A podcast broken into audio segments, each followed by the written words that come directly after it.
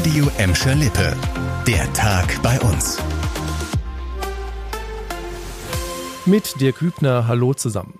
Wir starten mit einem Geburtstag und zwar für eine ganz, ganz wichtige Einrichtung in Gelsenkirchen. Das Arztmobil wird 25. Die Mitarbeiter kümmern sich jetzt schon seit einem Vierteljahrhundert um Menschen, die Alkohol- und Drogenprobleme haben. Aktuell sind es über 630.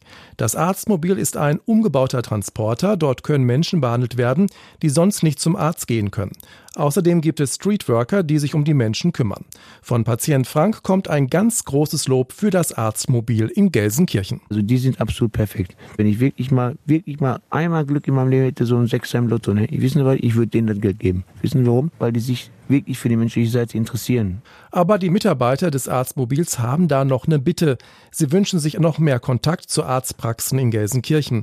Denn die Behandlungsmöglichkeiten vor Ort sind logischerweise schon begrenzt.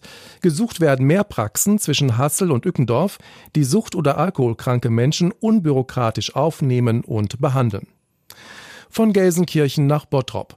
Wenn ihr in diesen Wochen hier in verschiedenen Wäldern unterwegs seid, nicht wundern, dass dort die Kettensägen angeschmissen werden.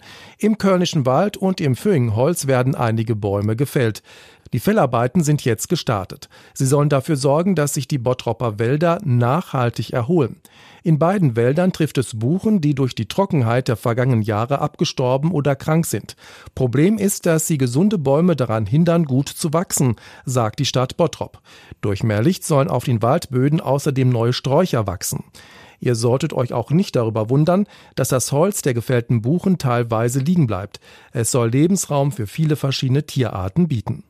Alle Fans von Trucks mit übertrieben großen Reifen, die auch mal Normalautos platte walzen, kommen im nächsten Sommer in Gelsenkirchen auf ihre Kosten.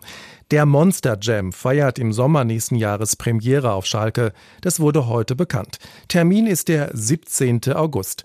In der Arena wird dafür extra eine spezielle Offroad-Fahrbahn aufgebaut. Der Veranstalter verspricht actionreiche Stunts und Renngeschwindigkeiten von über 100 Stundenkilometern. Karten gibt es ab sofort ab 39 Euro.